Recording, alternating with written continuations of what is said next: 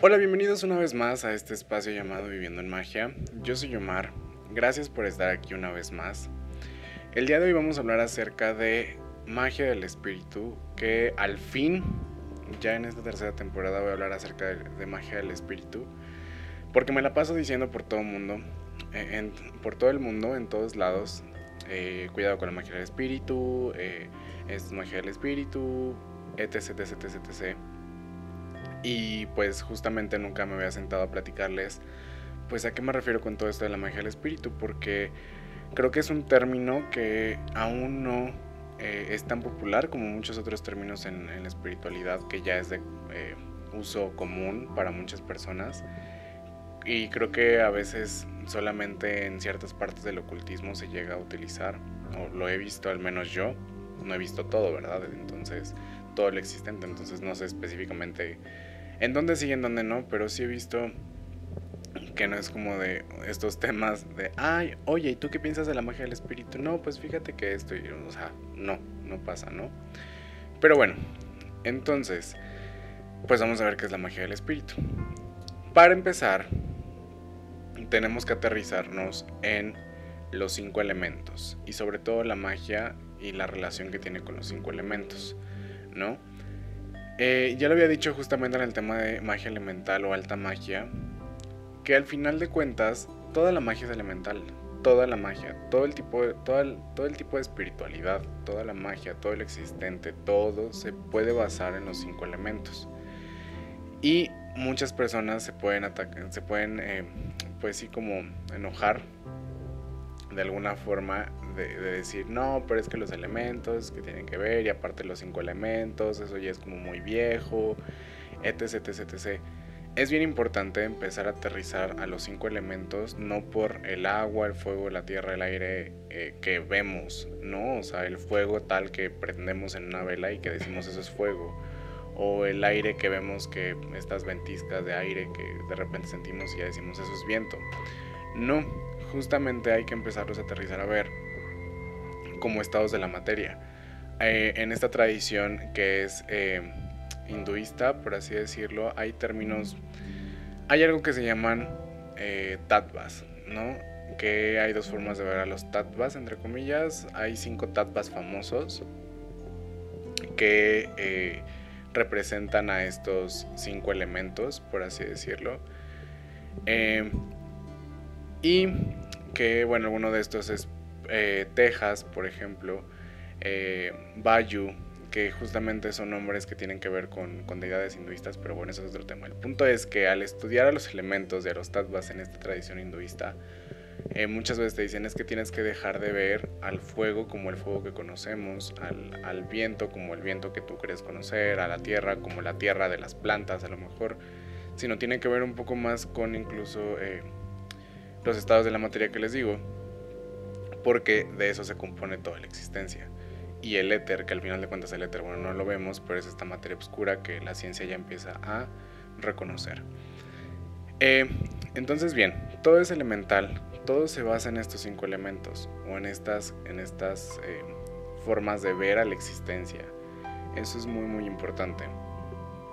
Sale, vale. Entonces, hay cosas que están regidas ya sea por el agua, por el fuego, por la tierra, por el aire, ¿no? Pero hay cosas que están regidas por esta energía muy específica del espíritu, que a veces el hecho de hablar del espíritu, como ya lo hemos dicho aquí, que el espíritu al final de cuentas es todo, pero hay ciertas cosas, es, es, es muy fácil ver qué es magia del espíritu y qué no.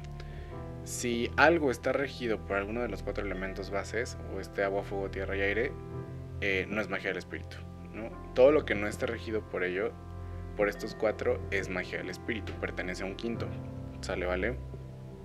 Entonces, bien, sin más preámbulos, les voy a platicar eh, o les voy a dar unos ejemplos justamente para que ya vayan aterrizando esto, ejemplos de magia del espíritu, de cosas que están regidas por el espíritu y no por estos cinco elementos, cuatro elementos ¿no? principales o primarios.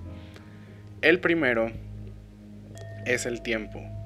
El tiempo que en espiritualidad una de las variables de las cosas que rige el tiempo eh, que vemos o que conocemos son los registros akáshicos. Que de nuevo voy, bueno, Akash, Akashico también son eh, cosas hinduistas, bueno, sí, con, con raíz de allá y demás. Pero justamente Akash tiene que ver con esto del éter, del espacio. Y pues desde el mismo nombre lo dice. Entonces ya cuando investigamos qué son registros akáshicos y qué son estos registros de todo lo que ha pasado en todo el tiempo, en toda la existencia, vemos que están más allá de estos cuatro elementos que pertenecen a esta energía específica que es el tiempo, que muchas personas dicen, no, es que el tiempo no existe, el tiempo solamente es una forma de eh, ver de, de, los humanos para poder entender el pasado, presente y futuro no existe y demás. Sí, yo no estoy diciendo si sí existe o no existe, pero si hay una energía específica que es el tiempo, porque al final ayer o el pasado, pues sí es el pasado o es ayer, y el futuro al final de cuentas sí es el futuro, pero al final todo es el presente, ¿no? Entonces el tiempo existe, tal vez no de la forma en que lo vemos, pero existe. Eh, entonces el tiempo es una de las tantas cosas que es regida por magia del espíritu. La otra es el decreto. Esto que conocemos bien espiritualidad, sobre todo en esto de la era de Acuario que viene eh, como más o que se ha expandido más, esto de decretar y los decretos de decir yo soy, este decreto de yo soy abundancia, yo soy prosperidad, yo soy paz, yo soy luz, todos estos decretos, decretos de abundancia, de yo merezco y todo esto, bueno, no necesariamente estos, pero es para eh, identificar a lo que me refiero. Este decreto de eh, yo digo, viene de una energía específica que es la voluntad. Y la voluntad, que también podemos eh, ver reflejado, por ejemplo, en la energía de un alfa, de cuando hablamos de alfa y omega y todo esto, está reflejado en esta energía de alfa. Entonces, eh, esta voluntad justamente no es regida, a, pesar de que se puede llegar a, tener roces o se puede llegar a tener un poquito de relación con el fuego y sobre todo con el fuego de Aries, eh, ese espíritu, tiene que ver con la voluntad. Entonces, justamente esto que vemos de los decretos, que hoy en día viene con esto de la nueva era y, demás, que tiene que ver específicamente con el rayo violeta o la séptima llama, justo es bien importante ver esto porque la séptima llama o el rayo violeta, pues al final es el nivel más alto, por así decirlo, de existencia, o sea, es como el, el nivel top, o sea, ya termina ese nivel y ya está la divinidad o el punto donde inició todo, por así decirlo. Entonces es bien importante porque al final este último nivel es el que contiene el decreto, ¿no? O sea, esta voluntad de decir yo digo, yo decreto que es esto, es el poder de, la misma divinidad en sí misma de, de, decir esto se hace y se hace y, y no importa, nada más se hace. Y no nada más estamos hablando de, estos secretos a este nivel que conocemos, no, tiene que ver con, afectar a toda la realidad, o sea, prácticamente es como eh, poder cambiar absolutamente toda la realidad, el verdadero decreto, el llegar a esta verdadera energía de la voluntad que es este, en el momento en que llegamos a eso ya es como si retornáramos completamente hacia la fuente. Es cuando te conviertes en absolutamente como parte de nuevo de este Dios, pero al mismo tiempo te estás convirtiendo en ese Dios. Es un poco eh, complejo de entender. Pero la voluntad, específicamente en cuanto al decreto, también es magia del espíritu. No está regido ni por el agua, ni por el fuego, ni por la tierra, ni por el aire, sino es éter, es espíritu. Otro ejemplo es la vida y la muerte. La vida y la muerte, estos pedazos del de, eh, ciclo de la vida, justamente no tienen nada que ver con ninguno de los cuatro elementos. Es magia del espíritu y, por ejemplo, en la espiritualidad quería poner este ejemplo que creo que muchos conocen tal vez, que es esto de la necromancia, que es el hecho de eh, jugar o de manipular eh, la muerte, ¿no? Y a los muertos y demás, que en muchas culturas justamente se sigue, en muchos ramos de la espiritualidad se sigue como viviendo este tipo de, no de necromancia como tal, del hecho de resucitar a los muertos y demás, pero sí como de meterte con los muertos. ¿no? que ustedes ya más o menos estarán pensando en a qué tradiciones me estoy refiriendo que vuelvo a lo mismo, no estoy diciendo que esté bien, que esté mal, solamente estoy diciendo lo que es, ¿no? En general. Entonces, justo hay un libro muy famoso que todo el mundo anda ahí este, diciendo, que es el Necronomicon, que es este pues prácticamente te da el, poder, por así decirlo, ciertos libros de los muertos, como se crea a veces, como por ejemplo el libro egipcio de los muertos, que el hecho de que tenerlo te puede eh, dar poder sobre los muertos y demás. Bueno, todo esto que ya ubicamos, ¿no? Todo esto, el hecho de crear vida, de tomar la vida, de eh, tomar la muerte, de quitar la muerte, de resucitar, todo, todo, este, todo este proceso de vida y muerte es magia del espíritu. Aunque puede estar relacionada, por ejemplo, con ciertas energías, por ejemplo, la vida siempre va a estar relacionada con el sol y el sol a su vez puede ser fuego, este, la muerte puede estar relacionada con Plutón y a su vez Plutón rige el agua. Pero aquí voy a empezar con estos ejemplos como un poquito planetarios en donde justo en los planetas a veces, por ejemplo, la muerte y esto de Plutón y que al final está relacionado más con el agua, eh, todos estos planetas específicos, los planetas que, que tenemos en el sistema solar y, muchas otras energías del sistema solar, son energías arquetípicas. Las principales son como tales los planetas, pero aún así hay energías por todos lados en toda la bóveda celeste. Entonces, estas energías, a pesar de que eh, eh, muchas veces representa algo muy específico, pero no podemos delimitar a que ah, Plutón solamente es la muerte ya, ¿no? O Plutón porque rige a Escorpio, entonces es agua. No necesariamente, al final todos los, planetas sí pueden tener una cierta correlación, que si con el agua, con el fuego, con la tierra, con el aire, pero todos manejan o tienen una parte de esta magia del espíritu o representan a una de estas magias del espíritu, como ahorita lo vamos a ver, como en este caso Plutón. Plutón al ser regido de Escorpio pues tiene relación con, la, con el agua, la muerte también, la transformación tiene que ver con el agua, en muchas veces lo, lo vemos relacionado, pero eso no quiere decir que la muerte esté regida por el agua, sino está regida por el espíritu. Eh, otro ejemplo justamente es el caos, esta sonada eh, magia del caos, ¿no? que hoy en día este, vemos como muy, muy presente. El caos, esta energía del caos primordial, que se cree que el caos es lo que estaba antes de la existencia o antes de que todo se tomara forma, este caos, eh, es magia del espíritu también, ¿no? A pesar de que el caos este, es regido por Urano en nuestro sistema solar, y Urano al final es muy de esta energía eh, de, de viento que viene por parte de Acuario, el caos no está regido por el viento, está regida por el espíritu. Y que justamente el caos, un ejemplo en donde lo podemos ver, es en este en la rueda del año. Perdón, es que luego se me va la onda. Es en la rueda del año. ¿Por qué pongo la rueda del año? Porque justamente la rueda del año sabemos que tiene que ver con estas estaciones. Entonces, al final es pasar de una primavera a un verano, a un otoño, a un invierno. ¿Y qué es lo que hace que dé vuelta esta rueda del año? Es el caos, es la energía del caos es esta energía que hace que agarra la rueda y le da vuelta. Es como esta manita que agarra la rueda y literalmente le da vuelta y le, da vuelta y le va dando vuelta. Si no estuviera esta energía del caos, de este movimiento constante, no existiría la rueda del año. Entonces eso es bien importante de tener en cuenta porque a veces vemos las cosas negativas y es como de, ver, el caos es lo que te permite eh, tener estaciones y es lo que te permite tener ciclos en tu cuerpo. Entonces, ¿no? Pero bueno. Eh, ese es otro ejemplo. Otro ejemplo justamente son las leyes energéticas, estas famosas leyes energéticas que hemos hablado mucho aquí en Viviendo en Magia y que en todos lados van a ver. Y la más famosa pues al final es el karma. Como ya les he comentado anteriormente, el que rige o el que hace que estas leyes estén presentes o que estén en funcionamiento siempre en nuestro sistema solar es Saturno. Entonces justamente Saturno, a pesar de que tiene que ver mucho con Tierra, y sí tiene cosas que rige la Tierra y que al mismo tiempo están relacionadas con Saturno, pero las leyes energéticas no están relacionadas con ningún elemento, están relacionadas con el espíritu. Es magia del espíritu. Una de las más famosas que siempre vamos a mencionar y que pues, todo el mundo ya habla de eso, pues es el karma. El hecho del karma, de, manipular el karma, de, de tomarlo, de jugar con él, eso es magia del espíritu. Ya que quiero poner un ejemplo de las tres cosas porque justamente, bueno, de tres cosas, de tres ejemplos. Porque justamente hace poco una persona me decía así como de, oye, y las personas que hacen daño a otras personas, ¿no? A través de trabajos de muerte y todo eso, ¿qué pasa con ellas? ¿Les pasa karma? ¿No les pasa karma? Y aquí vemos tres cosas. Muchas de esas personas que hacen estos trabajos de muerte trabajan con muertos, trabajan con energías de, de panteón y demás, ¿no?